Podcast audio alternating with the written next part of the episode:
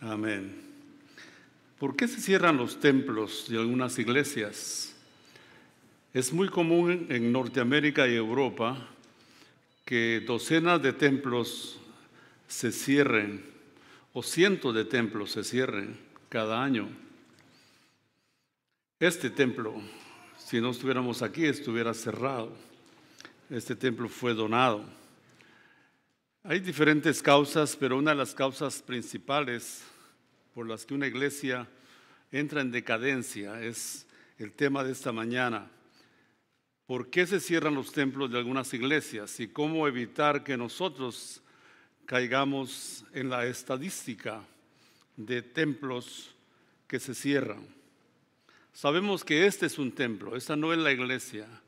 Desde niños se nos ha dicho, vamos a la iglesia, y es cierto, cuando nos congregamos, sí es la iglesia, pero cuando pasa usted por ahí y no hay nadie aquí, este es el templo, ¿verdad? Entonces nos donaron un templo, no una iglesia. La iglesia somos nosotros. ¿Están aquí, hermanos? La iglesia somos nosotros. ¿Cómo evitar que los templos se cierren? ¿Cómo evitar que caigamos en decadencia espiritual? Es decir, que un día solo quede la historia de ríos y que no exista más. Está en nuestras manos revertir eso y podemos hacerlo. Dios dejó en su palabra la respuesta a esta pregunta. Así que vamos a ver eh, en esta mañana el perfil de una iglesia que decae, una iglesia que se debilita, una iglesia que desaparece eventualmente de la escena social de la sociedad en que funciona. Bueno, hay varias cosas, pero las principales tienen que ver con los líderes y los miembros. Todo sube o baja por el liderazgo. Todas las cosas suben o bajan de acuerdo al liderazgo. Eso es cierto no solo en el mundo secular, sino también en la vida de la iglesia. Eso también es cierto en el hogar. Tu matrimonio, tu familia va para arriba o para abajo de acuerdo a tu liderazgo, hermano, masculino, hermano, compañero de ministerio familiar. Entonces los líderes y los miembros en la iglesia que no evangelizan a su comunidad en forma intencional, están sembrando semillas, estamos sembrando semillas de decadencia en la vida de la iglesia. También cuando los líderes y los miembros se conforman con dar la bienvenida a los que vienen, con decirle, vaya, pero no vamos, vaya a la iglesia, Ahí lo espero, ahí lo esperamos. Y a veces ni siquiera estamos cuando llegan los amigos a quienes hemos invitado. He tenido esa experiencia, personas con rostro desconocido, le busca a alguien, sí, busco a fulano de tal. Él me dijo que viniera, que él me iba a estar esperando y, y él no, no está. Entonces los miembros y los líderes que se conforman con dar la bienvenida a los que asisten están sembrando semillas de decadencia en la vida, en el futuro de la iglesia. También cuando los miembros quieren que la iglesia gire alrededor de ellos, es decir, una vida como egocéntrica. Y recientemente esto no está en la Biblia, pero recientemente alguien me contó que existe la oración del cabro. ¿Cuántos han oído la oración del cabro? Ni yo, hasta hace ocho días la aprendí. El cabro tiende a, sonar como me, ¿verdad? ¿Están aquí? Entonces, cuando el miembro dice, bendice, protege, me, sana, tengo algunos ayudantes, ¿verdad? No todos se animan, piensan que se, van a convertir en lo que están diciendo. No, no se preocupe, no se preocupe. Pero estos miembros son los que están diciendo todo el tiempo a Dios y a los demás. Prospérame, acompáñame, protégeme, visítenme, ayúdenme, sírvanme. Esa clase de miembros valen oro, pero ese oro, ese otro que ese oro que no es oro, ¿verdad? Con esa clase de miembros la iglesia no tiene futuro, así como lo oyen. Mientras usted está pensando, sírvanme y que todo gire a su alrededor, que por qué no se preocupan que yo no estoy aquí en, un domingo y no nadie me llama, nadie me visita. Es importante eso, por supuesto, no estoy disminuyendo el valor de eso. Pero cuando la iglesia adopta una actitud de esta clase, está sembrando semillas de decadencia y debilidad para su futuro. También cuando los miembros no seguimos el ejemplo de Cristo, de ir y buscar a los perdidos, estamos, sin proponérnoslo, sembrando semillas de decadencia espiritual. En Lucas 19, Evangelio según San Lucas capítulo 19, tenemos la historia de Jesús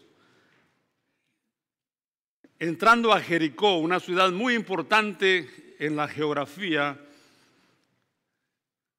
de Israel. Y dice que Jesús iba pasando por la ciudad.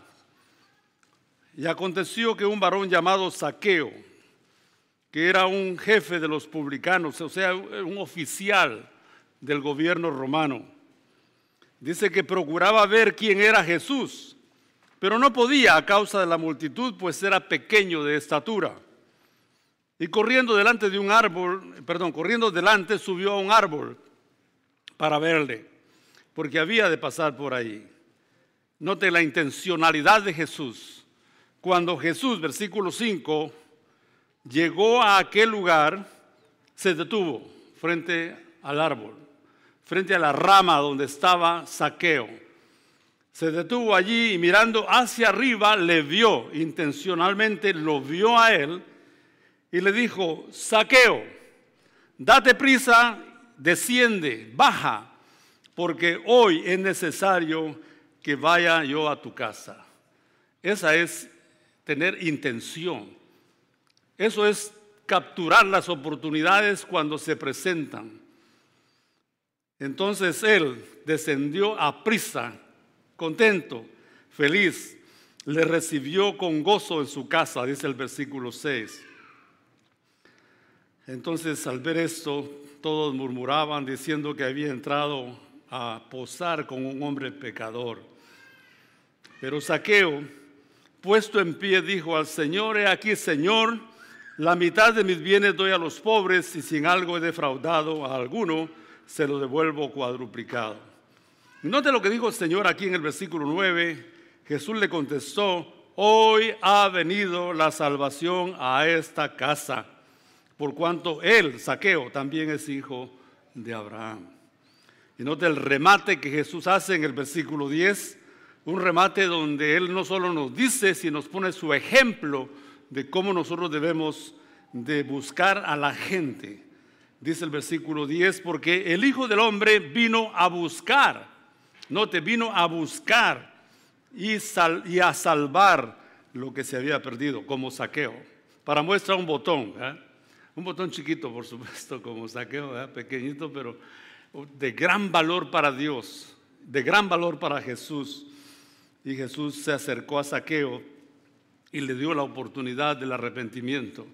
Saqueo se convirtió esa tarde en, eh, en seguidor de Jesús y Jesús entonces interpreta a sus oyentes que el Hijo del Hombre, Cristo, vino a buscar y salvar lo que se había perdido.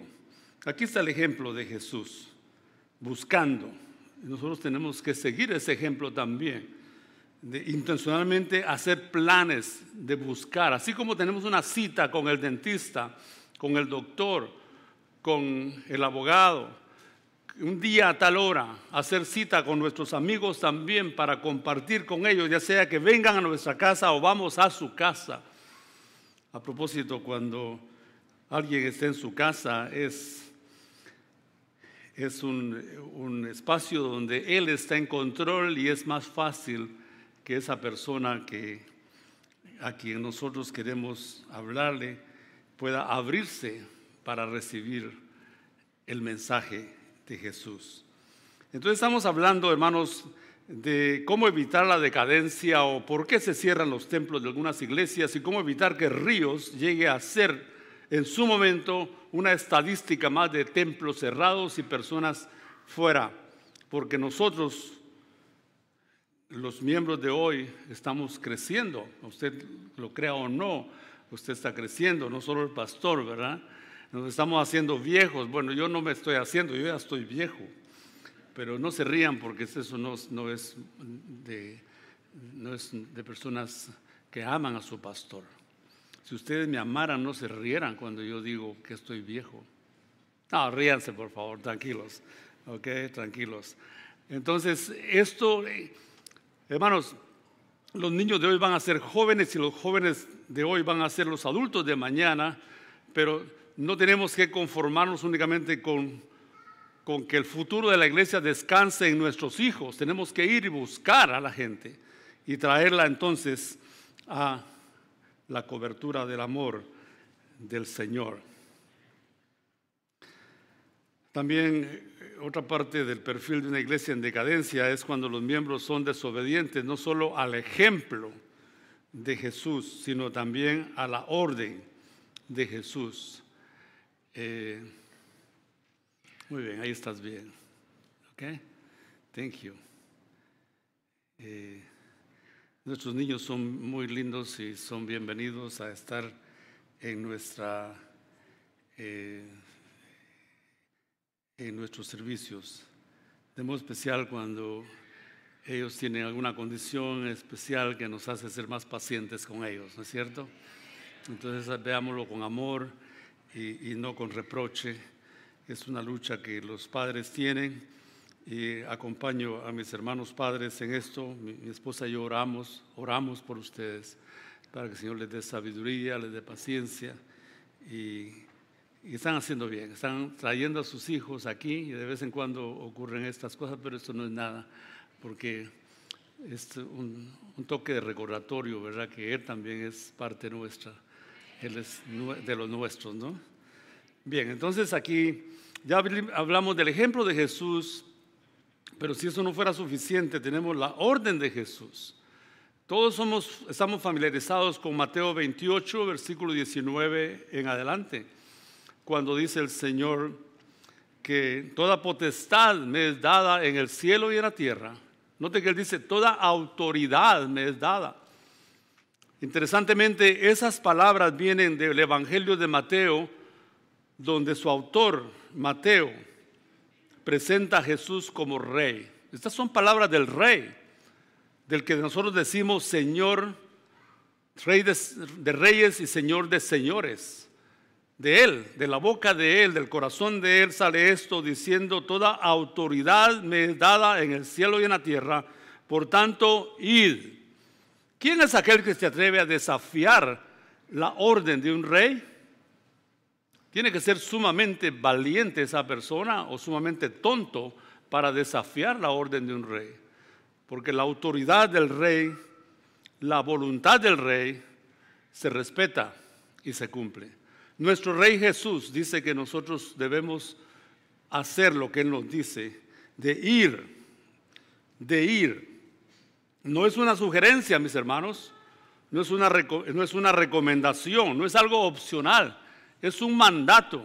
El verbo está en un imperativo, ir, id, vayan. Eso es lo que el Señor nos dice a nosotros. Entonces el perfil de una iglesia en decadencia es este que hemos mencionado. Ahora, hay una pregunta aquí. ¿Por qué no vamos donde está la gente? ¿Por qué no vamos donde está la gente? 90 y pico por ciento de los miembros de una iglesia no, no se mueven a buscar personas. Creo que la, última estadística que leí era 96% de los miembros no se mueven a buscar personas. Solamente el 4% en promedio buscan personas. Algunos dicen, yo no tengo el don de evangelismo. Es cierto, no todos tenemos el don de evangelizar, pero todos tenemos el deber de hacerlo. ¿Están aquí todavía? Algunos dicen, no tengo tiempo para hacerlo. Bueno, si no tienes tiempo para obedecer al rey, ¿para qué tienes tiempo entonces?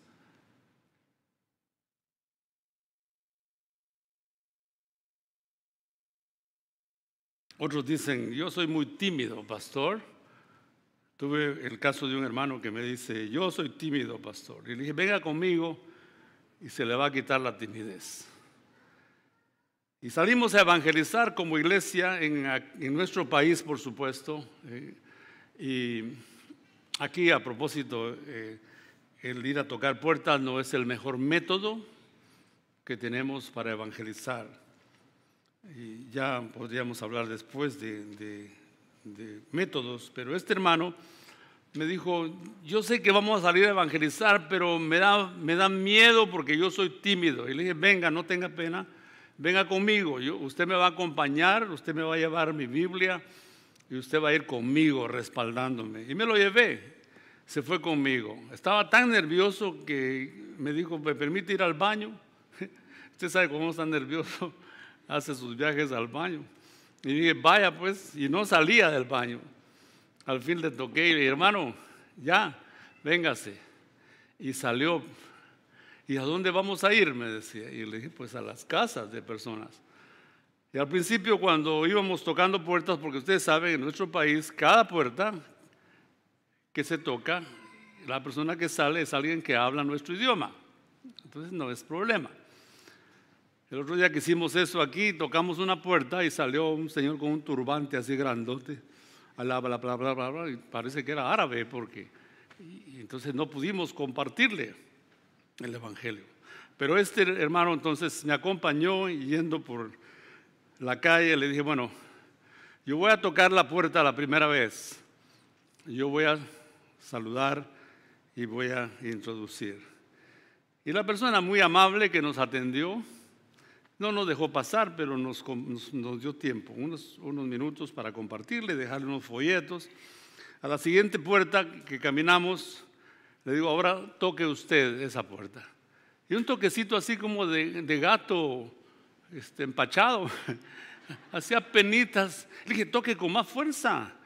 Es que, es que me da pena, usted toque con más fuerza, le digo. Entonces tocó y cuando tocó se puso hacia atrás de mí y me dejó a mí enfrente. Bueno, ya la próxima vez le dije, bueno, en la siguiente puerta usted va a tocar y cuando la persona salga, usted la va a saludar. ¿Sabe saludar a las personas? Dijo, sí. Pues usted le dice, buenas tardes, yo soy fulano de tal, él es fulano de tal y estamos aquí. Así, y eso es todo. Y me deja a mí el resto. Entonces ya en la siguiente puerta él tocó y salió un señor ahí con una cara bien larguita y el hermano se le, se le fue el espíritu a, los pies y estaba tan nervioso que yo tuve que intervenir y le dije, él es, él es fulano de tal y yo soy, y entonces, y él se fue. Después fuimos caminando y le dije, ¿cómo, cómo es que usted está casado? Y dijo, no, pastor, ¿por qué? ¿Por qué me pregunta eso?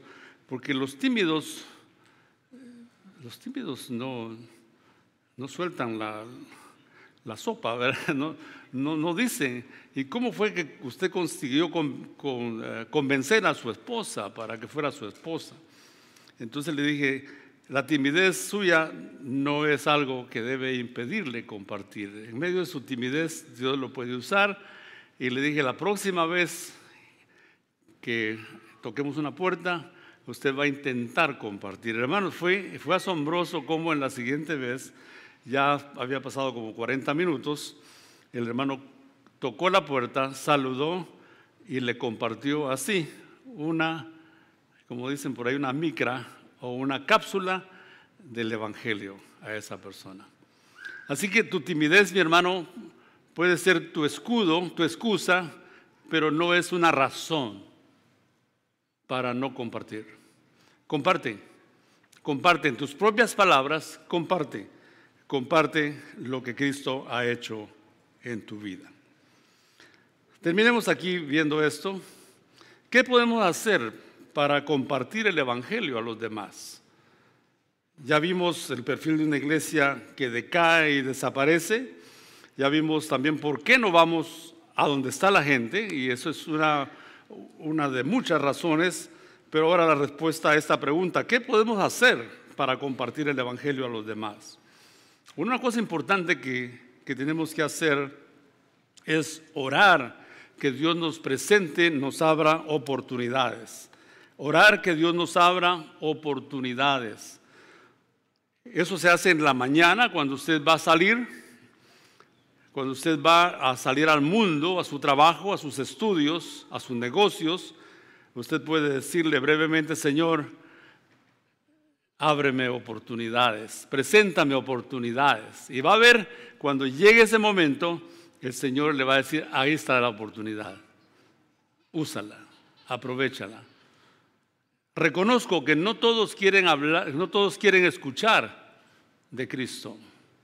Reconozco eso. Pero si alguien no quiere escuchar de Cristo, está bien, es ok, es su decisión. Porque el Evangelio es para ser recibido o rechazado. No hay, no hay puntos intermedios. El Evangelio se recibe o se rechaza. Si alguien te dice, no quiero oírle, eso es todo, entiéndelo, no quiere escucharte, no es el momento.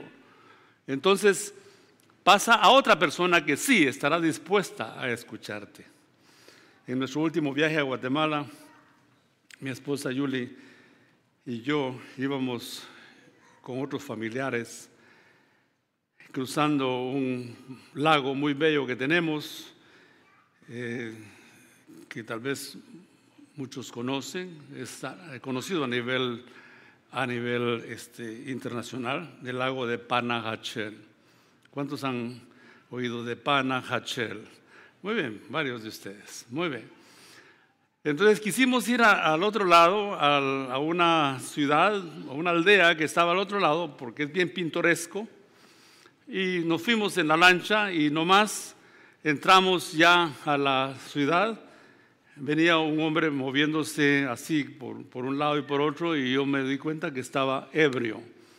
Y entonces se acercó a mí y me dijo, me dice, eh, ¿tiene un quetzal que me pueda dar? Un quetzal es como, qué sé yo, de dólar Ok, lo que sea, pero es un quetzal, es un quetzal, es bien poco. Es bien poco, como 15 centavos, tal vez, más o menos. Tiene un quetzal. Y yo le dije, no, no tengo un quetzal, tengo cinco. Y te los puedo dar. Y se le fueron los ojos y me dice, ¿de veras? Sí, solamente que me vas a dar cinco minutos. A quetzal el minuto, ¿de acuerdo? Porque el pastor, aunque ustedes no lo crean, es bueno para los negocios también. Si no estoy en eso es porque el Señor me llamó a esto que estoy haciendo y lo disfruto mucho más que, que vendiendo cosas. Bueno, la cosa es que él, como pudo, se mantuvo en pie. No me acuerdo, tú, tú estuviste ahí, ¿verdad? Este, no me acuerdo si nos sentamos en una sombra o, qué sé yo, pero en cinco minutos le compartí el Evangelio. Le hablé de Cristo y le hablé de una vida nueva para él. Le hablé de una mejor opción que esa vida que obviamente estaba él eh, viviendo infelizmente su vida. Le hablé de esa alternativa, de tener en Cristo un nuevo comienzo. Le hablé de eso y al final cuando le hube compartido el Evangelio, le di sus cinco quetzales. Él se levantó muy contento y se fue. Ya mi responsabilidad, mi gozo de compartir a Cristo había pasado. Esa oportunidad que el Señor me dio, así. Tenemos por eso que decirle, Señor, muéstrame cada día esas oportunidades en la familia, en los amigos, en el trabajo, en los negocios, en, el, en la escuela, en la universidad. A veces son minutos, a veces son segundos, yo diría un evangelismo TikTok. ¿Cuántos están familiarizados con eso? Ahora no, se hagan, por favor. No se hagan porque ahí están con su Biblia en la mano. Y en la semana están con el TikTok. Bueno, esos no vinieron hoy, pero de todas maneras lo digo para que aquellos que están allá a la distancia escuchando lo agarren. Aprovechemos las oportunidades, pero pidámoselas al Señor, porque cuando el Señor te abre una oportunidad, acuérdense cuando Cristo iba entrando a Jericó, por esa vez nada más estaba Saqueo subido en un árbol. Y por esa vez nada más Jesús se enfrentó a él, porque días más tarde Jesús estaba en la cruz. Ese era el momento de capturar la oportunidad y dirigirse a Saqueo y compartirle el mensaje que se convirtió en un mensaje de salvación para Saqueo. Entonces, mis hermanos, oremos cada día que Dios nos dé oportunidades y aprovechemos esas oportunidades. ¿Dónde están esas oportunidades? Sí, están entre nuestros familiares, la familia, los amigos, los vecinos, los desconocidos incluso. Podemos compartirles el Evangelio. A veces así, como ya dije, TikTok, a veces más, pero aprovechemos esas oportunidades que Dios nos abre. Y también, hermanos, aquí vamos a ir terminando ya. Aprendamos cómo compartir nuestra fe en forma inteligente y audaz. En forma inteligente y audaz. Yo no me quiero bajar de este púlpito sin decirles que en la Biblia no hay, no existe un solo texto que nos diga que invitemos a la gente a la iglesia. No, no hay. No digo que no lo hagamos, pero la orden de Cristo no es invítenlos al templo. No, no es esa.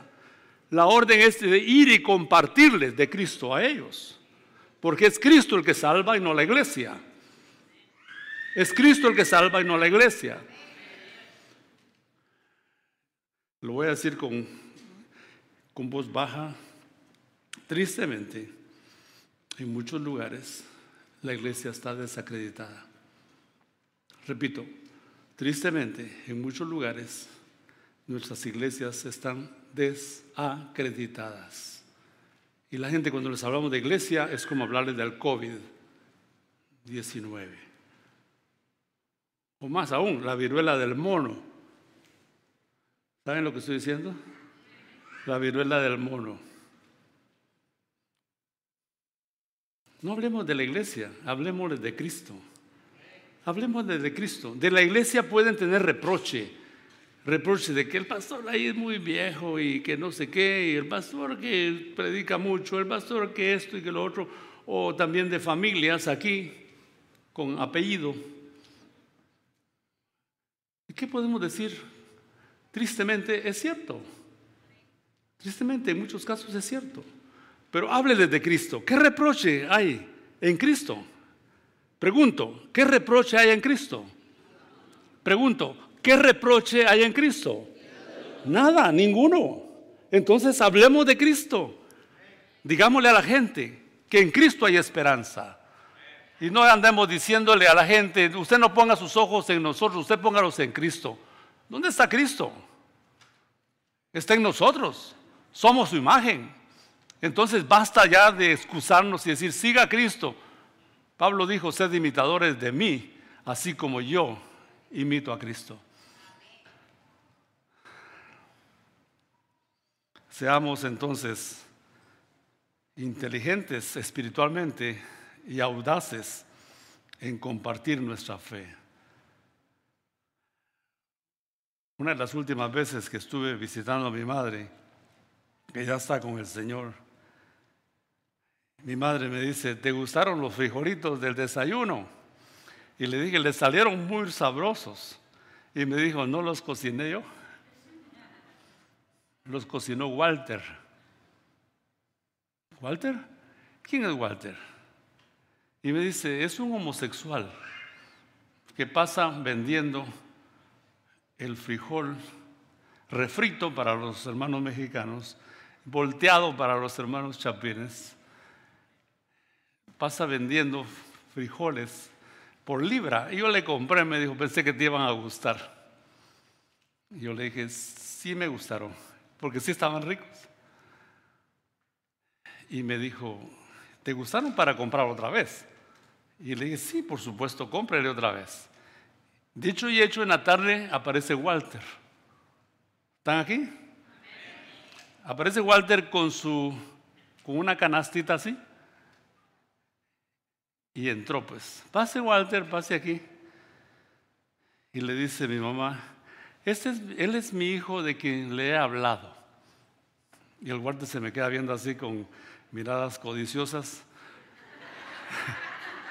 Porque en ese tiempo todavía tenía algo, ¿eh? Entonces me, queda viendo y me, y me dice, su mamá tiene razón, me dijo. Usted tiene una dulzura. Y ni siquiera había abierto yo la boca. Ah, pero él vio dulzura. Dice él, usted tiene una dulzura que si le pica una abeja le saca miel. ¿Están aquí conmigo? Estamos hablando de compartir el Evangelio en forma audaz e inteligente con la sabiduría de arriba. Y le dije, Walter, siéntese. Puso su canasta en el suelo y se sentó. Y le dije, ¿quiere saber de dónde viene la dulzura que usted dice que yo tengo? Y me dice, por supuesto que sí. Y le dije, la dulzura que yo tengo no es mía, es de alguien que está en mi corazón se llama Cristo Jesús. ¿Captan lo que estoy diciendo? Esta es una realidad. Y no, no piense que yo soy un súper evangelizador o un súper cristiano. No, no, no, no. El mismo Espíritu Santo que usted tiene lo tengo yo. La misma sabiduría que el Espíritu me, dio, me da a mí, se la da a usted también. Cuando usted le, se pone en las manos del Señor, el Señor lo usa como un instrumento útil en sus manos y dice, no te preocupes, de lo que vas a hablar porque en el momento oportuno yo te doy las palabras. Eso es este Señor. Y lo cumple. Y lo cumple. Así que seamos audaces para compartir el Evangelio.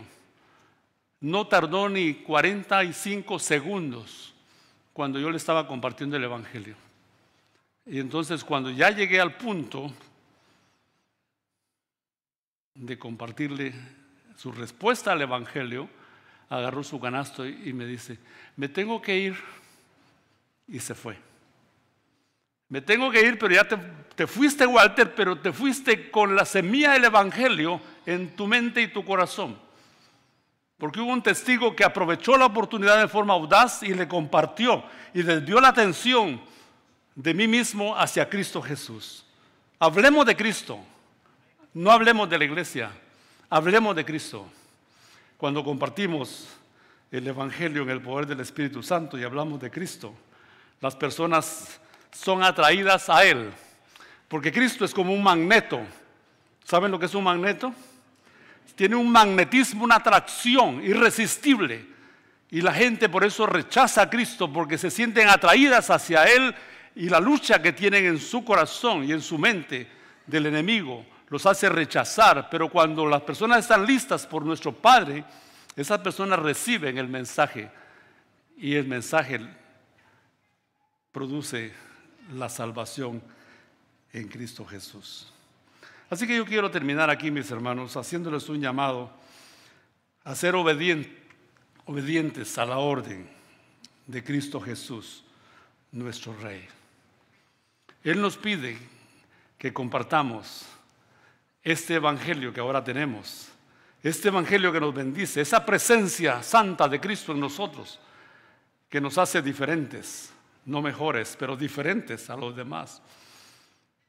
Ese gozo que tenemos debe ser el gozo de, otros también. Tu familia lo necesita, tus amigos lo necesitan. ¿Por qué te quedas con los brazos cruzados viendo cómo se destruye tu familia, la familia de tu amigo, de tu vecino, de tu familiar, y no le compartes el camino sea que lo acepte o no, es tu deber, mi hermano.